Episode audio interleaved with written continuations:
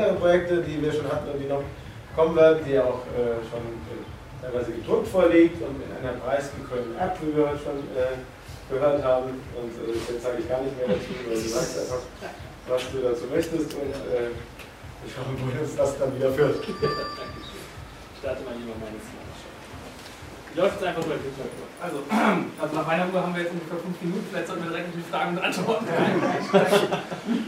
äh, aber das ist alles nicht schlimm. Ich habe nichts vorbereitet, damit auch nichts schief gehen kann und das heißt, dass wir auch zeitlich das so arrangieren können, wie ihr Lust habt. Das heißt, äh, wir machen einfach so lange, wie wir Puste haben. Ähm, ja, äh, mein Name ist Daniel Lieske. Ich betreibe dieses Projekt, die, äh, die Wormwold-Saga, die unter der penetrant eingebetteten URL in den Bildern äh, im Internet frei für jeden zugänglich ist, uneingeschränkt und in mittlerweile in vielen Sprachen.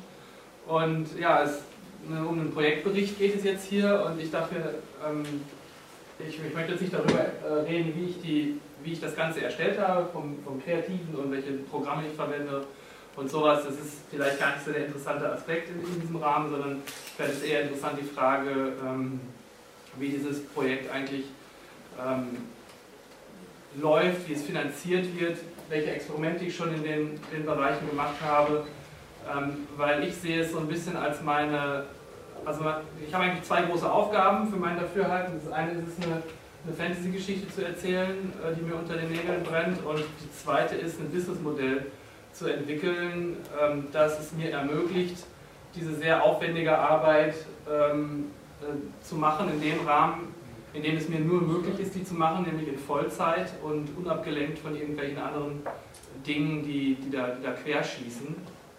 Und tatsächlich ist es so, dass von den, von den fünf Kapiteln, die derzeit auf der, auf der Webseite schon veröffentlicht sind, sind äh, äh, außer dem ersten Kapitel alle tatsächlich finanziert gewesen. Das heißt, ich habe Vollzeit an denen gearbeitet.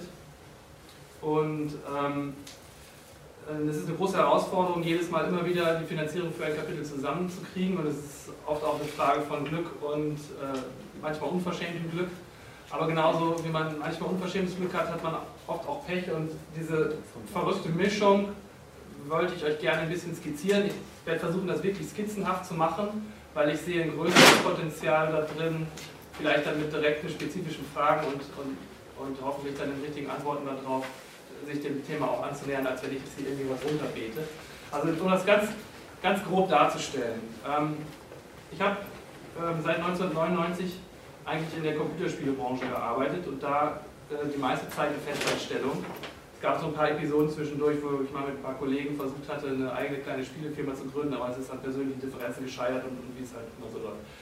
Und das heißt aber, die meiste Zeit war ich einfach ein einfacher Angestellter, habe ähm, für diverse deutsche Computerspiele Produktion gearbeitet und ähm, meine erste, mein erstes Erlebnis, mein erstes Aha-Erlebnis hatte ich, ähm, ja, obwohl eigentlich müsste man zurückgehen. Ähm, gehen wir zurück in meine Schulzeit. Mein erstes Aha-Erlebnis hatte ich, als ich äh, lustige Comics über unsere Lehrer gezeichnet hatte und die dann als geheftete ähm, Heftchen auf dem Schulhof verkauft habe.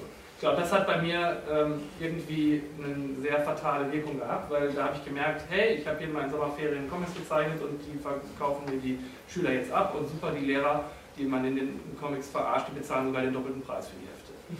ähm, das, das war vielleicht so das erste, erste prägende Erlebnis. Das zweite war dann 2006, da hatte ich nämlich bei einem da hatte ich bei, einem, ähm, bei einer internationalen Webseite ähm, die gibt es heute auch noch, CG Society heißt sie. Das ist so eine Webseite, wo, wo Illustratoren und äh, digitale Künstler ihre Kunstwerke in so Galerien präsentieren können und die schreiben eigentlich jedes Jahr mindestens einen Wettbewerb aus und, und ähm, in einem dieser Wettbewerbe hatte ich mit einem Bild mal den zweiten Preis gemacht und ähm, mit der Konsequenz, dass ich von da an E-Mails bekam, sporadisch, E-Mails bekam von Leuten, die fragten, ob sie drucke diese, dieses Bildes, das ich damals äh, da eingereicht hatte für den Wettbewerb, ob die Drucker davon kaufen können. Und ähm, das war dann ab 2006, habe ich dann immer mal wieder sporadisch Drucke von diesen äh, Bildern verkauft, äh, zu horrenden Preisen, weil weil es jedes Mal ein großer Aufwand war und ich hatte auch einen blöden Anbieter, der teuer gedruckt hat. Ich musste die Drucke letztendlich irgendwie für, für 70 Euro oder sowas verkaufen und dennoch äh, ist immer jeden Monat irgendwie ein so ein Bild verkauft worden und das war irgendwie so, das knüpfte wieder an an mein prägendes Erlebnis aus der Schulzeit. Damals habe ich die Hälfte für zwei Mark verkauft ähm, und, und, und jetzt war ich an einem Punkt, ähm, wo ich neben meiner Arbeit wohlgemerkt ähm, im Monat ähm, ein Bild für 75 Euro verkauft habe. Und, ähm, und dann habe ich mich gefragt, also ich habe das für völlig unwahrscheinlich gehalten, weil ich will es niemals tun. Ich will niemals einem, einem, Künstler im Internet für so viel Geld den Druck abkaufen. Aber ich musste erkennen, dass nicht alle Menschen so denken wie ich. Das ist wahrscheinlich auch gut so.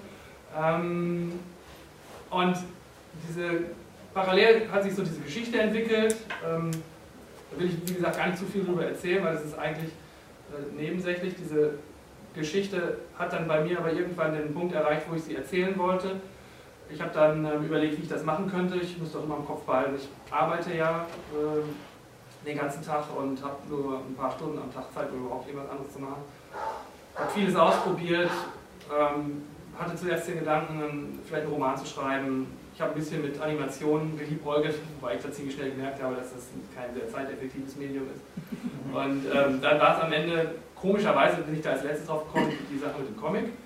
Ähm, denn ich hatte meine Comic-Vergangenheit da schon total verdrängt, das war schon zehn Jahre, lag schon zehn Jahre in der Vergangenheit äh, letztendlich. Aber fühlte sich dann sofort wieder gut an. Ich habe dann äh, äh, in meinen Feierabenden und an den Wochenenden an meinem ersten Kapitel gewerkelt und ähm, habe so teilweise schon Work-in-Progress-Versionen äh, davon im Internet veröffentlicht und habe gemerkt, ey, da sind Leute, die, die interessieren sich dafür und, und das ging das ganze Jahr 2010 so, ähm, bis dann Weihnachten 2010 das Ganze veröffentlicht wurde, das erste Kapitel ging da online und dann habe ich äh, quasi das erlebt, was man wahrscheinlich als äh, ähm, viralen Internet-Hype oder sowas bezeichnen würde. Also das, dann ist halt dieses erste Kapitel ähm, sehr viel rumgereicht worden in den sozialen Netzwerken und später dann auch in den klassischen Medien, aber das war eigentlich dann eher zweitrangig, weil das, das Wichtige war, dass in kürzester Zeit innerhalb von ein paar Wochen äh, Hunderttausende von Menschen dieses Projekt entdeckt haben und das ist dann eine Dynamik, die man dann nicht so richtig unter Kontrolle hat. Ich war so geistesgegenwärtig, das Projekt zu starten mit einem Donation-Button daneben. Mit dem Ergebnis, dass ich, äh, dass ich irgendwie Tausende von Euro an Donations eingenommen hatte in, in diesen ersten zwei Wochen und anfing ähm, verrückt zu werden. Ich saß in meinem ziemlich langweiligen Job, muss ich sagen, ähm, und die Donation-E-Mails kamen halt ständig rein. Und, und da, da, kam mir so das erste Mal, hatte ich das Gefühl, das hast du zwar schon mal erlebt mit diesen Bildern, ähm, aber das hast du in der Skanierung noch nicht erlebt. Und ähm, darauf aufbauend habe ich dann einfach versucht, irgendwie diese Welle zu reiten und drei Monate nach dem Start des ersten Kapitels ähm, habe ich dann eine Crowdfunding-Kampagne ähm, gestartet. Ich hatte ein total tolles äh, Refinanzierungsmodell nämlich für meinen Comic. Ich habe mir gedacht, ich mache eine App fürs iPad. Das ist nämlich im, im Laufe des Jahres 2010 wurde das so angekündigt und war dann der neueste heiße Scheiß, das erste iPad. Ich dachte mir ja, wenn ich so eine App fürs iPad habe, dann, ähm, dann werden, werden die Leute meine Inhalte darin kaufen, total viel, und dann kann ich mit dem Geld davon auch leben. Und ähm, und dann habe ich, aber ich konnte mir es nicht leisten, eine App selbst zu entwickeln und die Entwickler bezahlen konnte ich mir auch nicht leisten. Also habe ich eine Crowdfunding-Kampagne gemacht, die lief sehr erfolgreich. Ähm, 24.000 Dollar hat die eingebracht. Mit dem Geld wurde dann letztendlich diese App entwickelt. Die App ist dann ein halbes Jahr später äh, in, den, äh, in den App Store gekommen. Vorher gab es noch, gab es noch ähm, Verträge mit in dem Fall mit dem Tokyo Pop Verlag, der hat äh, sich angeboten, eine Buchausgabe zu machen. Und als diese Dinge sich langsam so einstellten, als, als ich merkte, okay, da kommen aus verschiedensten Richtungen kommen Möglichkeiten auf mich zu, teilweise als Geld, teilweise als Versprechung, teilweise als fixe Ideen, hatte ich dann Mitte des Jahres 2011 meinen Job gekündigt und habe mir gesagt, jetzt versuchst du das selber. Ähm, das war auch ein bisschen ausgelöst dadurch, dass ich, dass ich so ein Investorgespräch hatte, für die, dass ich einen Businessplan entwickeln musste das hätte ich sonst gar nicht gemacht, tatsächlich. Aber in diesem Businessplan habe ich halt gesehen, dass mir gar nicht so viel Geld fehlte in dem Jahr, um das, äh, um das dann Vollzeit zu machen. Und dann habe ich mir gedacht, probiere das einfach mal aus. Und ähm, ja, dann ist die App rausgekommen, dann gab es da die ersten Einnahmen. Im Jahr 2012 kam dann das, das deutsche Buch äh, auf den Markt. Ähm, dann hatten wir die tolle Woche, die tolle Woche war die Woche, wo, äh, wo der Google Play Store unsere App gefeatured hatte. Für eine Woche in den empfohlenen Apps. Was daraus resultierte, äh, äh, was daraus resultierte, war, dass wir innerhalb dieser einen Woche 150.000 äh, User für diese App gewonnen hatten. Was dummerweise, ich weiß das jetzt im Nachhinein, aber dummerweise war es im Android Store. Das Problem ist, wenn das im iTunes Store passiert wäre, dann wäre ich mal mit dem Hubschrauber angereist oder so, nicht mit der Deutschen Bahn. Problem ist, und die Statistik hat mich auch ziemlich umgehauen, und da will ich jetzt nämlich auch zur, zur, zur Kehrseite der Medaille kommen. Ich habe jetzt hier über viele tolle Erfolge und so äh, erzählt. Das hört sich alles super an. Ich habe das ganze, den ganzen Quatsch mit Radio- und Fernsehinterviews, das habe ich zwar weggelassen, nee, habe ich nicht. Aber ähm, das, jetzt will ich auch zu der, zum Gegengewicht kommen. Es hat sich ziemlich schnell herausgestellt, ähm, okay, es ist super, wir haben jetzt 150.000 User in der App, äh, im Android, äh, auf der Android-Plattform. Dummerweise kaufen die Leute äh, auf der Android-Plattform nichts beziehungsweise der Faktor zur, zur, zur Apple-Plattform ist ungefähr 1 zu 10. Das heißt, dass nach, nach drei Jahren Statistik oder zweieinhalb Jahren Statistik konnten wir ziemlich gut sehen, 13.000 User der iOS-App haben exakt den gleichen Umsatz erzielt wie äh, 150.000 User in der Android-App. Das heißt, also deshalb komme ich jetzt drauf, wenn, wenn es jetzt dieses Feature bei Apple stattgefunden hätte, dann hätte man das Ganze mal 10 nehmen können und das wäre wirklich ein Riesensprung gewesen. So war es auch okay, ich glaube in der, in der Woche ist ungefähr ein Monatsgehalt zusammengekommen aber es war halt nicht der Durchbruch, wie auch die ganze App überhaupt nicht der Durchbruch war, den ich mir erhofft hatte. Ähm, das heißt, ich musste umdisponieren. Glücklicherweise haben dann diese Buch, äh, hat dann diese Buchgeschichte ähm, sehr gut funktioniert. Erstmal, dass überhaupt ein Buch layoutet wurde, weil das, das habe ich noch nicht erzählt, die Geschichte ist eigentlich nicht in einem klassischen Seitenformat, sie ist in einem Scrollformat angelegt, eine große, eine große lange Seite, durch die man durchscrollt, das ist halt fürs Internet optimiert. Auf den ersten Blick würde man sagen, das kann man eigentlich gar nicht als Buch drucken.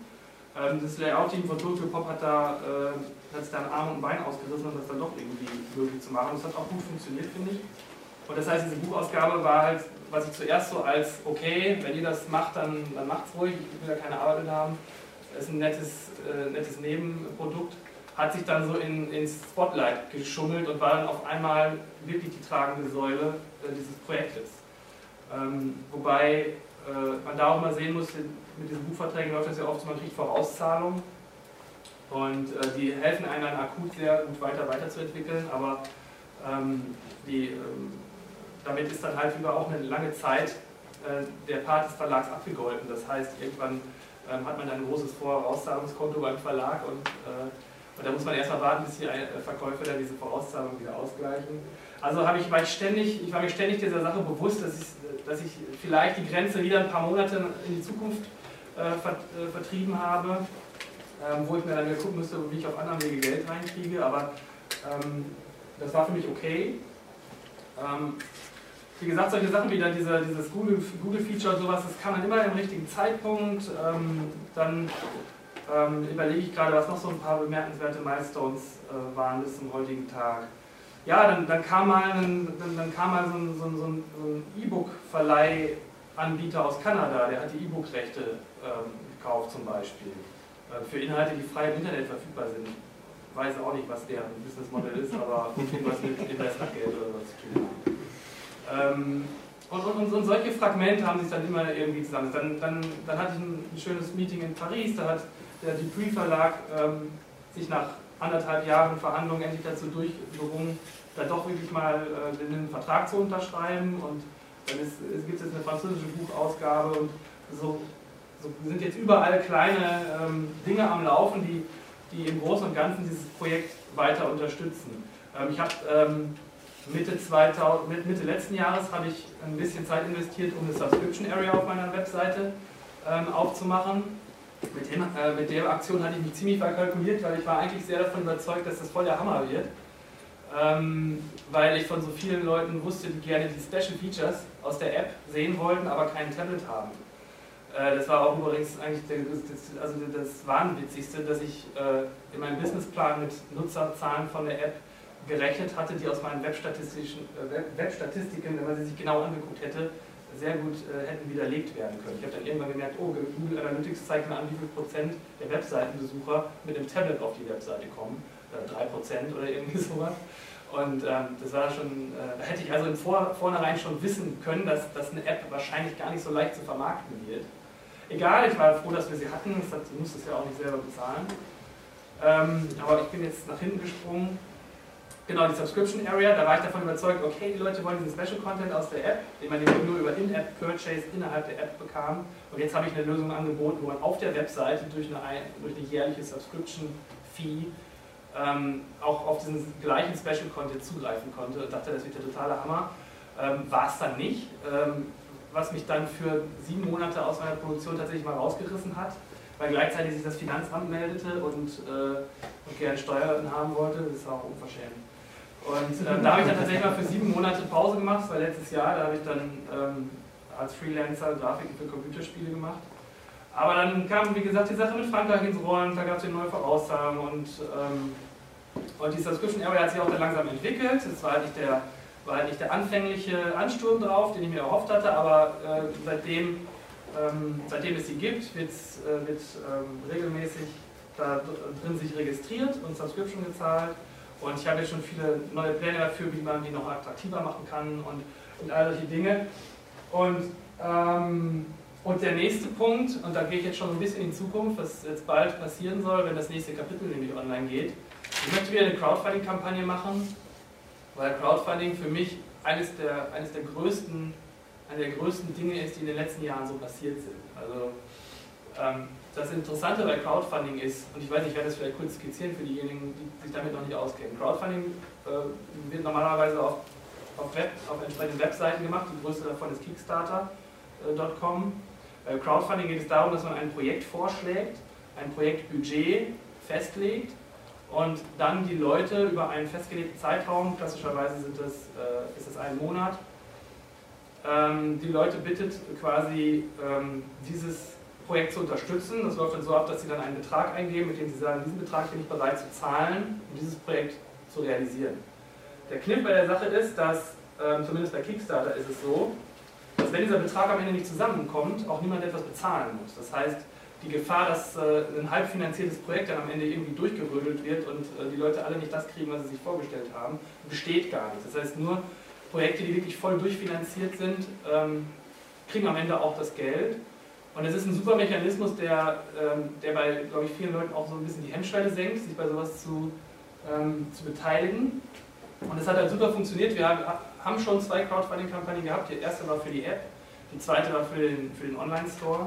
Den hatte ich noch gar nicht erwähnt, weil das ist eigentlich auch ein schönes Lehrgeld, das er gezahlt hat. Wir haben, haben den Online-Store eröffnet und ähm, mussten dann feststellen, dass die Leute eigentlich gar keine Merchandising-Sachen kaufen wollen. Ähm, was für uns verblüffend war, weil bei der Crowdfunding-Kampagne, wo die, wo die Leute hauptsächlich die Store-Artikel als Belohnung bekommen haben für die Unterstützung, waren zum Beispiel T-Shirts total, total beliebt. Also, wo ich aber jetzt, heute mit dem jetzigen Wissen weiß, das lag nicht daran, dass die Leute gerne T-Shirts haben wollen. Wir haben seitdem nämlich kein einziges T-Shirt mehr verkauft. es lag, das, dafür muss ich jetzt nie wieder ein T-Shirt waschen, weil ich ziehe einfach immer ein neues an. ähm, äh, nee, die T-Shirts wurden gewählt, weil sie in der richtigen Preiskategorie waren, nämlich 20 Dollar. 20 äh, bis 25 Dollar ist, die, ist der Sweet Spot bei Crowdfunding-Kampagnen. Und ähm, Nee, die nächste äh, Crowdfunding-Kampagne, die wir gerne machen wollen, ist tatsächlich was, was ganz Verrücktes, wenn man die, die Hintergrund so ein bisschen mit, mit ins Auge nimmt. Wir wollen ein englisches Buch crowdfunden. Und das ist deshalb bemerkenswert, weil wir haben ja einen Verlag für das deutsche Buch. Und äh, Tokyo Pop als Verlag ist auch der Lizenzgeber für alle ausländischen Buchausgaben. Das heißt, die, die französische Ausgabe, die über Pre veröffentlicht wird, die ist von Tokyo Pop lizenziert worden. Das heißt, die Buchrechte für eine englische Buchausgabe habe ich eigentlich gar nicht mehr. Aber glücklicherweise ist, ist, äh, ist, Tokyo Pop ein ziemlich innovativer Laden und ähm, sie wollen gerne auch viel rumprobieren in, in dem Bereich. Und deshalb werden wir einfach mal eine Crowdfunding-Kampagne für ein englisches Buch machen ähm, und das dann einfach selber ähm, probieren. Dazu muss man noch sagen, dass wir natürlich auch äh, versucht haben, amerikanische oder englischsprachige Verlage für eine englische Buchausgabe zu gewinnen. Das hat aber alles nicht funktioniert. Alle Interessenten, die sich da äh, gefunden hatten, hatten es auf den gesamten Katalog an Verwertungsrechten abgesehen. Äh, da hätte man also dem zwar dieser zu überreden können, ein Buch äh, rauszubringen, aber das wäre dann für die mehr so unter ferner Liefen gelaufen. Denen ging es dann darum, die Adaptionsrechte für Kinderbücher oder für alle, alle möglichen Fremdauswertungen zu haben und das war mir persönlich unsympathisch, aber der amerikanische Buchmarkt scheint so zu laufen, ich weiß nicht, ich lerne auch noch viel dazu.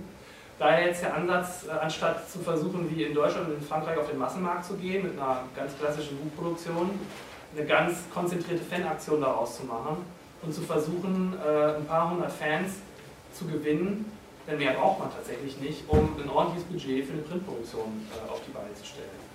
Und ähm, deshalb ist das Crowdfunding auch für mich eine ganz spannende Sache und sollte, sollten sich jeder, der so publizistisch äh, ambitioniert ist, sollte sich das genau anschauen.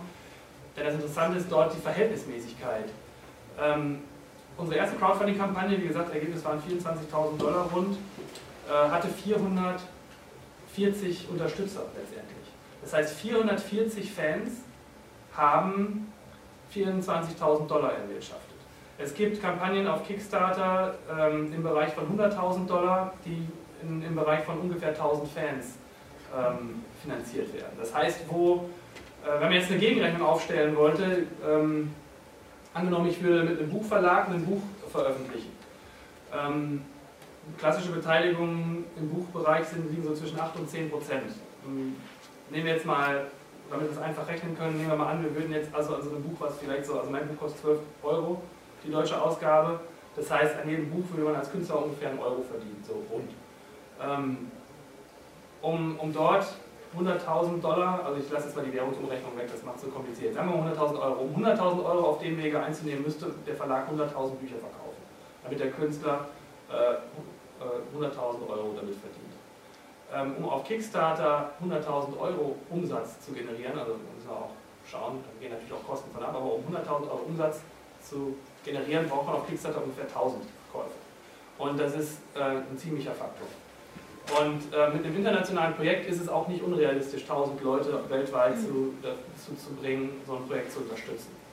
Ähm, es ist eigentlich derzeit sogar die Zeit angebrochen, wo immer mehr Leute, die schon seit vielen Jahren erfolgreich im Internet merken, wie leicht sie mit Crowdfunding-Kampagnen äh, Geld verdienen können. Weil wenn man so einen Webcomic hat, der international bekannt ist und vielleicht schon seit zehn Jahren läuft, kann es auch schon mal passieren, dass man auf einmal über eine Million einnimmt. Weil man nämlich 10.000 Fans hat, die bereit sind, das zu machen. Auf einmal geht das Ganze völlig durch die Decke. Das Schöne ist, dass man darauf nicht zielen muss. Äh, man kann ein äh, funktionierendes äh, Business Model aufbauen, tatsächlich auf einer kleinen Basis von Fans. Und es gibt schon seit einigen Jahren gibt es dieses Internet-Meme, die, der 1000 echten Fans. Ähm, Im Original heißt es, glaube ich, 1000 True Fans. Äh, kann man mal googeln. Ich weiß nicht, wer es äh, irgendwann mal in die Welt gesetzt hat, aber die Überlegung ist die, wenn es einem Künstler gelingt, äh, 1000 Fans zu äh, bekommen, die jeden Tag, also die einmal im Jahr äh, einen Tagesgehalt, also das Geld, was sie in einem Tag verdienen, in den Künstler investieren, dann hat dieser Künstler mehr als ausgesorgt. Das ist, mit 1000 ist es sogar ein bisschen, ich meine, wenn man es ganz stumpf rechnen würde, würde man sagen, man müsste 365 Fans haben, die an jeweils ein Tagesgehalt investieren jährlich. Dann hätte, ich will es nicht ausgleichen, aber man muss ja noch steuern und solche Dinge dazu abbringen. Also 1000 Fans ist ein guter, ist ein guter ähm, Richtwert. Und ähm, das Interessante an der Stelle ist, äh, finde ich, dass sich über das Crowdfunding, das erst seit ein paar Jahren eigentlich überhaupt ein Thema ist, ähm, Im Comic-Bereich ging das tatsächlich 2011 erst so los, als, als ich dann auch damit auf den Zug aufgesprungen war.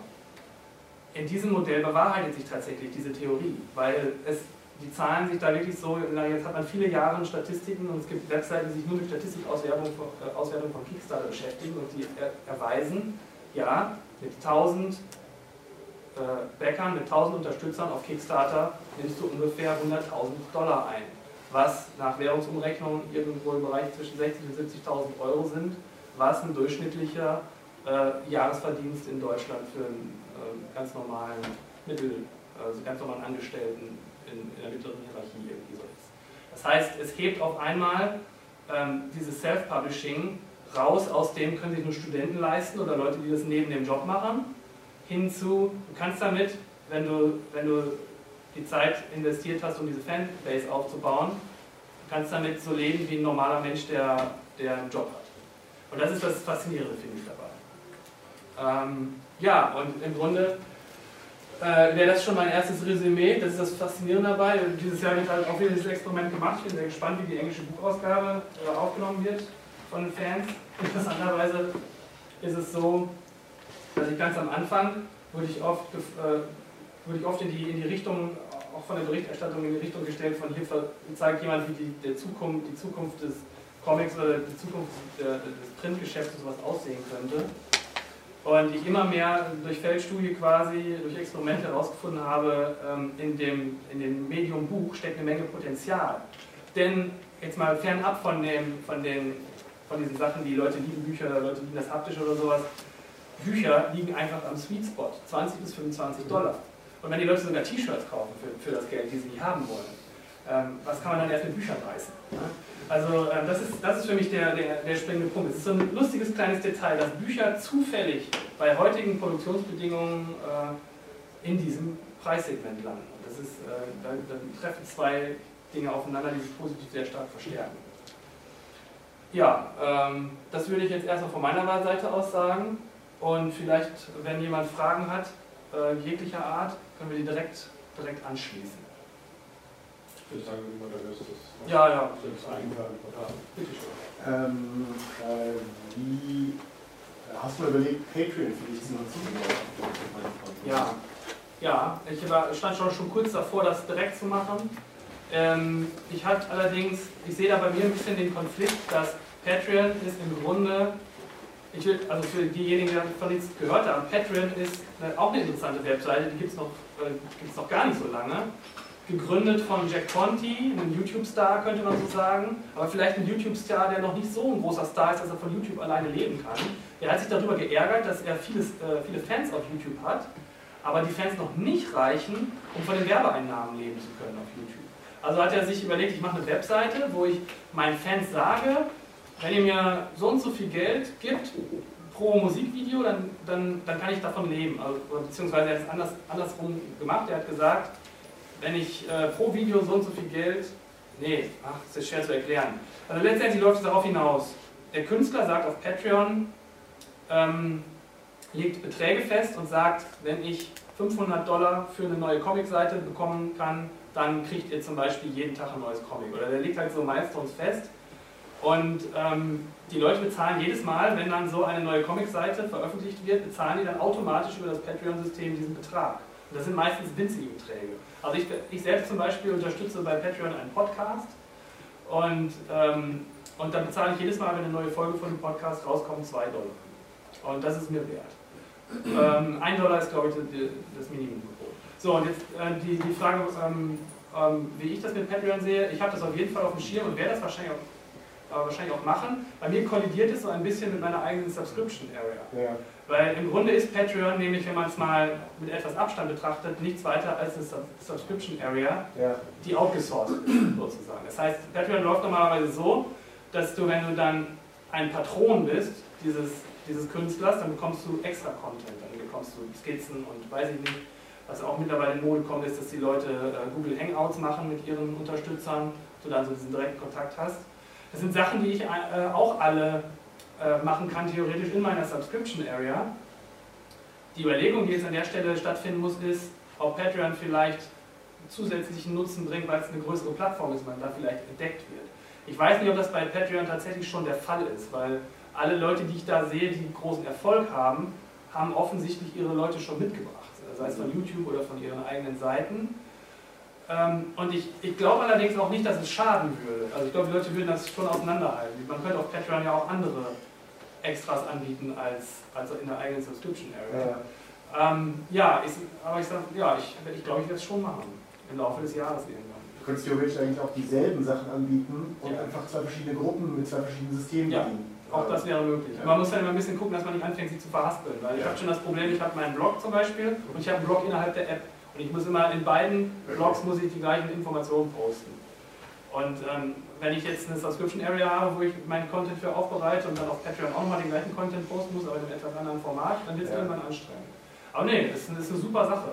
Ähm, es ist eigentlich eine tolle, eine tolle Idee. Und der, der Conti, der das erlebt hat, der kriegt jetzt für jedes Video, was er online stellt, glaube ich, weiß nicht, 4000 Dollar oder so.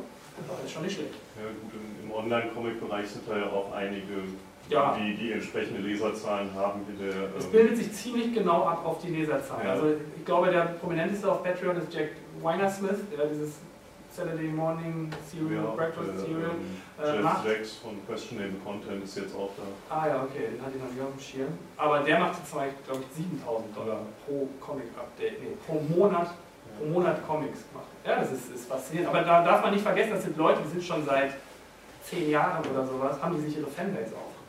Und interessant ist, so beeindruckend das ist, dann die Ergebnisse von diesen Leuten sich anzugucken, ist, man muss sich halt fragen, wie schaffe ich es, die Zeit bis dahin zu überbrücken.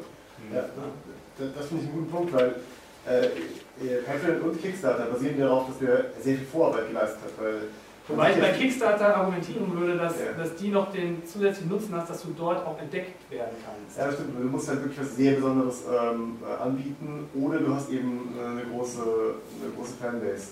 Äh, ich habe äh, zumindest auf Kickstarter öfter mal Projekte gesehen, wo man denkt, okay, das sind sogar halbwegs bekannte Namen und dann krebsen die Projekte da unten rum, weil die online einfach nicht diese. Ich, ich habe zahlreiche Projekte beobachtet, auch von Leuten, die ich so aus anderen Kontexten kannte, so äh, aus dem Game-Bereich, so verschiedene Artists, die auch eigene Comic-Projekte gemacht haben. Unglaublich gute Sachen, Ja. super toll. Aber diese Leute haben sich nie die Mühe gemacht, im Internet eben eine Fanbase aufzubauen. Genau. Und dann hast du dann so, so ein super geiles Projekt da äh, stehen und es interessiert sich keiner für. Und das ist, das ist dann wirklich traurig, das zu sehen. Auf der anderen Seite im Games-Bereich, ich wüsste nicht, dass irgendwelche Game-Studios sich großartig Fanbases aufbauen und trotzdem gibt es dann da äh, interessante Sachen. Also der Games-Bereich ist, glaube ich, sehr, hat sehr viele Vorteile ähm, über das Internet dazu gewonnen. Also da ist schon interessant zu beobachten.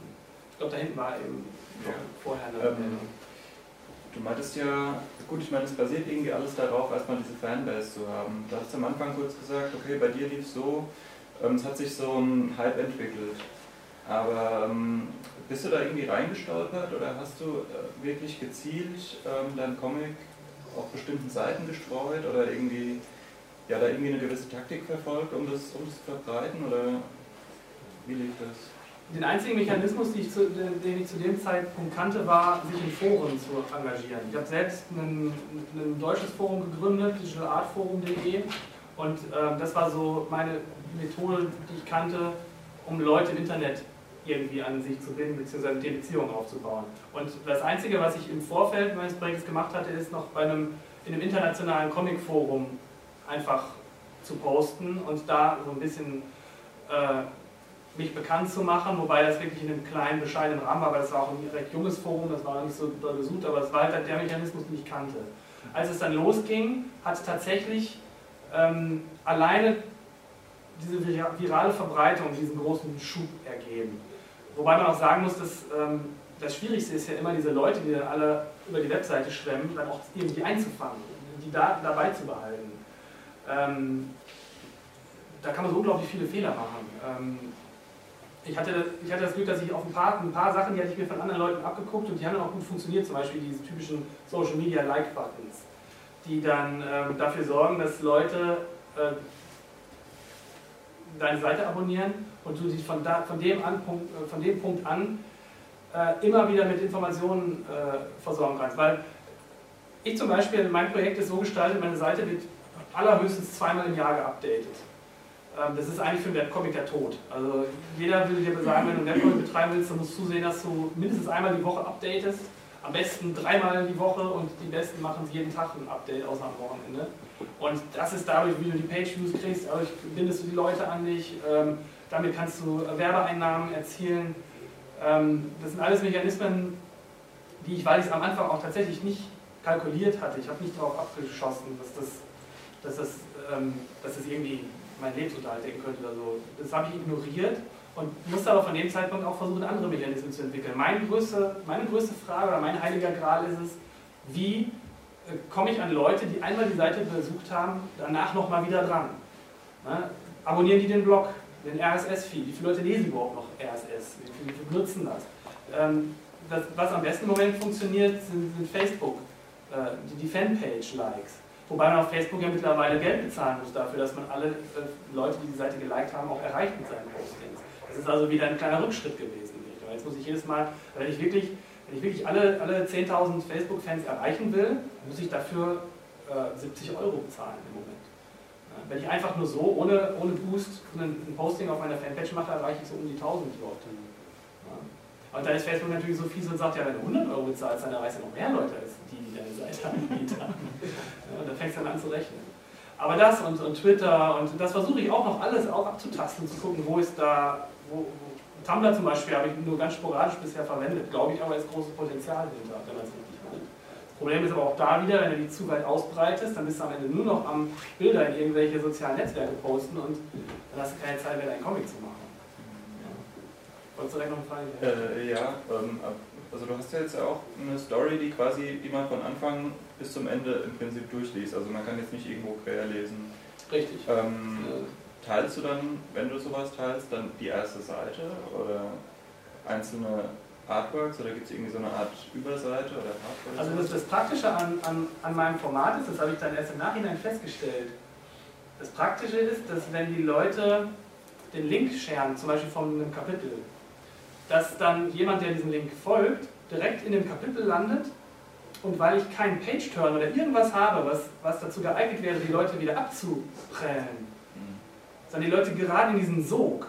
Also wir können, ähm, das ist ja schon bestimmt schon einmal durchgelaufen, ich kann einmal kurz, ähm, einmal kurz für diejenigen, die es ähm, noch nicht gesehen haben und die es jetzt direkt sehen wollen, ich habe diese Seite hier äh, lokal laufen. Ja, so sieht das aus im Internet. Fünf Kapitel. Ich habe jetzt äh, es endlich mal gemacht, dass es mit jedem mit jedem äh, Milestone, ich, ich, ich, unterteile die Arbeit in den Kapiteln immer in fünf Milestones, in 20% Schritten. Und jedes Mal, wenn ich 20% wieder illustriert habe, dann mache ich ein Update auf dem Blog, dann gibt es ein Preview-Image und sowas. Irgendwann ist das dann fertig. Wenn die Leute auf so einen Link gehen, sagen wir mal erstes Kapitel, ähm, in der Regel müssen sie sind auch gar nicht mit dieser Seite konfrontiert, weil der Bekannte, der das shared, der ist schon in irgendeiner Sprache, aber das ist sagen wir mal englische Version. Und der shared das dann mit seinen Bekannten und die landen direkt hier drin und fangen an zu scrollen und vielleicht ein bisschen zu lesen und scrollen und scrollen und scrollen und äh, werden überhaupt nicht rausgerissen. Und je nachdem, wie der Geschmack so ist des Lesers, ähm, kann man sagen, wenn das nur einigermaßen den Geschmack der Leute trifft, und ich sag mal so, die Geschichte ist ziemlich Mainstream-tauglich, würde ich sagen. Ähm, da äh, kommt es mir zugute, dass ich selbst sehr Mainstream, äh, sehr gerne Mainstream konsumiere und da meine eigene Vorlieben einfach äh, verwirklicht habe ähm, die, die haben gar keinen Grund, irgendwie da rauszukommen. Und dann sind die eine Viertelstunde lang, ich, da, ich kann ja meine Webseitenstatistiken sehr gut auswerten, die sind dann eine Viertelstunde damit beschäftigt, so ein Kapitel zu lesen. Und, ähm, und am Ende bleibt ihnen dann halt die Wahl, direkt ins nächste Kapitel zu springen, was viele machen. Und das, diese Sachen die sind jetzt offline, weil ich das hier lokal betreibe. Hier sind die ganzen Social Media Share Buttons. Das heißt, es es gibt zwei Möglichkeiten, wenn die Leute mit dem Kapitel fertig sind, oder drei. Die, ein, die, erste Möglichkeit ist natürlich, dass sie da einfach runtergehen von der Webseite. Aber was häufiger passiert, ist, dass sie entweder ins nächste Kapitel gehen oder die Seite liken, weil hier steht das magische Wort Updates. Und die wollen halt einfach wissen, wie es weitergeht. Und das ist der wichtigste Me Mechanismus. Und diese Buttons, das habe ich übrigens auch eine interessante Erfahrung gemacht. Leider kann man das jetzt hier nicht sehen, weil die Buttons werden angezeigt. Ich hatte ursprünglicherweise die meiste Zeit lang die typischen Like-Buttons. Das heißt, der Mechanismus ist der, du drückst auf den Like-Button in deinem Facebook-Stream oder Google Plus oder Twitter wird eine Nachricht automatisch abgesetzt mit dem Link. Und da steht irgendwie, ich habe die Baumelsage gelesen, klasse, und dann der Link auf die Seite. Ähm, was noch viel effektiver ist es, und da gibt es jetzt eine zweite Reihe von Buttons, noch darüber.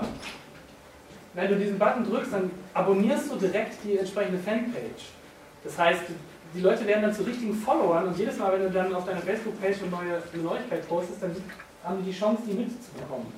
Und das ist noch viel effektiver. Seitdem ich diese Buttons eingebaut habe, ist diese Anzahl der, der Page-Likes und Google Plus äh, und, und Twitter-Geschichten äh, merklich angestiegen. Und ich, kann, ich, will mir gar nicht ausmalen, was passiert wäre, wenn ich das von Anfang an gehabt hätte. Weil das ist wirklich das Wichtigste. Da, da ich keine, keinen Daily-Comic habe, wo die, Leute, wo die Leute den, den, den, jeden Tag den Comic als Anlaufstelle haben, ähm, sondern meine Webseite die meiste Zeit des Jahres total langweilig ist, ähm, brauche ich irgendeinen Ersatz dafür. Für mich ist das halt die, die Social Media ähm, Seiten. Und von denen äh, bin ich auch äh, sehr abhängig. Also als äh, Facebook dann tatsächlich das so gehandhabt hat, dass man, äh, dass man dafür bezahlt, alle seine Follower zu erreichen, habe ich geschluckt. Zum Glück ist es in der Dimension geblieben, die die jetzt nicht äh, völlig reinhaut, aber ich überlege mir jetzt ziemlich genau, welche äh, Posts ich, ich sponsore. Also ich mache das im Moment eigentlich nur für Kapitel-Updates, weil ich da sicher gehen will, dass alle Abonnenten ähm, das, diese Info auch bekommen. Und ähm, da macht man sich natürlich abhängig, aber ja, das ist dann Geben und Nehmen. Ne? Das heißt, ähm, dein ähm, ähm, Social Media Kanäle sind eigentlich deine, eigen, deine einzige ähm, Werbemaßnahmen oder hast du irgendwann mal überlegt, ob man irgendwie ein Marketingkonzept dahinter stecken kann oder Banner-Werbung? Oder ich habe da ein bisschen experimentiert. Ich hatte äh, während unserer ersten Kickstarter-Kampagne zum Beispiel einen Werbebanner gekauft auf topwebcomics.com. Mhm. Die, die, Seite funktioniert eigentlich so, dass du ähm, auf deiner Seite einen Vote-Button einrichtest und deine Leser dich voten und je nachdem, wer die meisten Votes kriegt, der landet auf dieser Top-Web-Comics-Seite in den Charts und dann irgendwie ganz oben. Und ähm, das Problem ist, dass dieses, ähm, in diesen Charts landen natürlich die Webcomics am höchsten, die am meisten updaten, weil da hast du jeden Tag die Chance, dass jemand auf diesen Button klickt. Und jeder User kann jeden Tag einmal auf diesen Button klicken und ähm, ich sag mal so, die, Platz 1 auf Top Web Comics, der hat so um die 13.000 Klicks oder 15.000 Klicks, sag ich mal, im Monat. Ähm, das erreichst du nicht mit einer Webseite, die zweimal im Jahr updatet. Ähm, aber du kannst einen Banner auf dieser Webseite kaufen, der dann irgendwie, weiß ich nicht, 30 Dollar kostet oder sowas. Das hat den, letztendlich den gleichen Effekt. Das ist ein, ein großer Effekt. Ähm, aber viel mehr habe ich mit Bannerwerbung noch nicht experimentiert, muss ich ganz ehrlich sagen. Also, davon abgesehen, ein Werbebudget, jetzt mal von den Sponsored Posts abgesehen, machst du sonst auf Facebook Werbung? Nee, bisher nicht. Ich glaube, ich habe meine, eine, eine Face, vor ein paar Jahren meine Facebook-Werbung tatsächlich so richtig mit Targeting, mit Alterseinschränkung und, und Interesseneinschränkung und sowas, habe ich glaube ich mal so für 200 Euro oder so habe ich da glaube ich mal investiert. Und auch gemerkt, dass dann durch Links entstanden sind, aber für mich stand das dann nicht so im Verhältnis. Ich habe nicht das Gefühl, dass die Bordmittel, die man kostenlos nutzen kann, dass die schon ausgeschöpft sind. Mhm. Aber da hinten war noch, ja genau. Ähm, muss ich meine Frage nochmal aus meinem, aus meinem ja, ähm, nee, nee, äh, Du hast am Anfang so schön gesagt, du betreibst ja das, was du jetzt erzählen willst, damit du dich äh, hauptsächlich mit deinem Comic beschäftigen kannst. Jetzt ist mir das aber, du hast, das war jetzt auch Schwerpunkt des Vortrags, deswegen auch ja. sehr viel. Und das kommt mir jetzt so ein bisschen vor wie äh, ein fleißiges Bienchen, was überall rumfliegt und alles probiert, damit, äh, damit er da vielleicht Geld bekommen kann. Aber die Frage zurück äh, ist dann für mich, wie groß ist denn jetzt der Anteil an dem Vermarkten? Wie, ist die Gewichtung? Also wie viel Zeit hast du, um, um, das bekannt zu machen, um, um, das weiterzubringen und wie viel Zeit bringst du dann wirklich auf, um zu zeichnen? Kannst du das ähm, überhaupt sagen? Ja, ja ich sag, das ist abhängig. Also ich sag mal so, ich befinde mich jetzt gerade in der Phase, ich arbeite gerade an dem nächsten Kapitel. Mhm. Das ist jetzt zu äh, ungefähr 75% fertig. Ähm, und in dieser Phase, wenn ich an einem Kapitel arbeite, dann habe ich eigentlich einen sehr strukturierten Tag. Dann arbeite ich acht Stunden an, an meiner Produktion und, ähm, und das war es dann eigentlich. Mhm. Und wenn ich danach 20 Prozent, also es sind immer so, also jetzt bei diesem Kapitel sind es vier Wochen ungefähr, ähm, dann habe ich, so, hab ich einen Tag, wo ich das Blogposting mache mit dem Milestone-Update, wo ich dann entsprechend gucke, dass es auch in einem App-Blog gepostet wird, dass es auf den Social Networks gepostet wird und, und ähm, dann ähm, nach dem Tag, sag ich mal, falle ich dann wieder meine Produktionszeit zurück. Zwischen den Kapiteln gibt es dann schon mal eine längere Phase, wo ich zum Beispiel an einem Skript arbeite und wo ich nebenbei, in, was weiß ich, wenn ich merke, okay, ich komme jetzt gerade mit dem Schreiben nicht weiter, dann mache ich nehme ich irgendeine Baustelle. Dann, dann gucke ich mal, kann ich nicht vielleicht neue Buttons auf meiner Webseite einbauen oder kann ich nicht mal mir die Webstatistik angucken und gucken, ob mir irgendwas auffällt, ob da irgendwelche Links äh, von irgendwelchen anderen Seiten kommen, die ich nicht erwartet habe oder einfach ein bisschen Analyse betreiben. Aber wenn ich in der Produktion bin von einem Kapitel, dann werde ich eigentlich nicht viel abgelenkt davon. Was auch wichtig ist, weil ähm, sonst will man tatsächlich nur, und ich bin jetzt, ich bin auch nicht so ein aktiver ähm, Twitter-User oder sowas, der jetzt täglich versucht, da was, äh, was zu machen. Also, da, da bin ich gar nicht so doll abgelenkt. Wie stark vernetzt du dich mit anderen Leuten? Okay, du bist jetzt ähm, auch Mitglied äh, der Webcomic Solidarity Gruppe. Man kann gar nicht Mitglied sein. Hm? Ich bin zumindest Teil. Du bist da äh, zumindest Teil jetzt auch die, der- dieser der Gruppe, Facebook- so hast dich da eben auch, äh, hast jetzt auch bei dem ähm, Community Poster, da bist du ja auch mit einer, mit einer Zeichnung mit drauf. Ja, hat mich glücklicherweise der Beetlebum. Der Äh, Jojo angesprochen. genau, hat mich da. In, in, Ja, also ähm, wie viel, wie viel bist du da noch irgendwo, wie, wie stark vernetzt du dich mit Leuten, beziehungsweise wie wenig oder wie Eigentlich, eigentlich bin ich da eher zurückhaltend noch, beziehungsweise taste mich da so langsam voran. Also zum Beispiel so ein Event wie, wie hier in Erlangen ist für mich einfach interessant, auch um Leute da kennenzulernen und da, da, da zu gucken. Ich habe das früher halt extrem intensiv gemacht, weil ich, halt, wie ich erwähnt hatte, ein, ein, ein Forum bet- betrieben habe. Das betreibe ich eigentlich immer noch, aber was mich angeht, liegt das quasi jetzt schon seit zwei Jahren brach, mehr oder weniger. Obwohl es glücklicherweise auch ohne mich weiterläuft.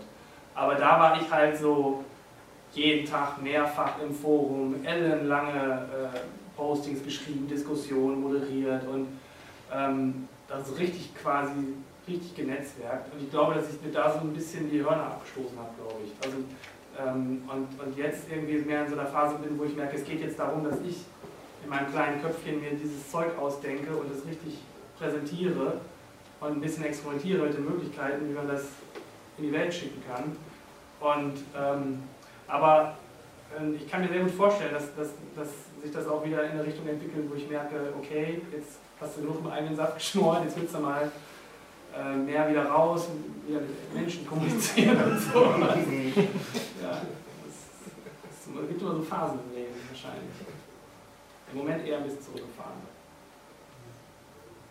Also jetzt Vorträge. halt. Das ist ja nur so punktuell. Ja, sind wir durch. So gut. Wunderbar, Dankeschön.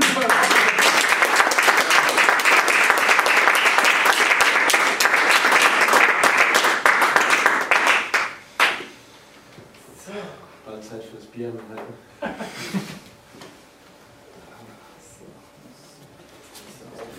Ja, hm?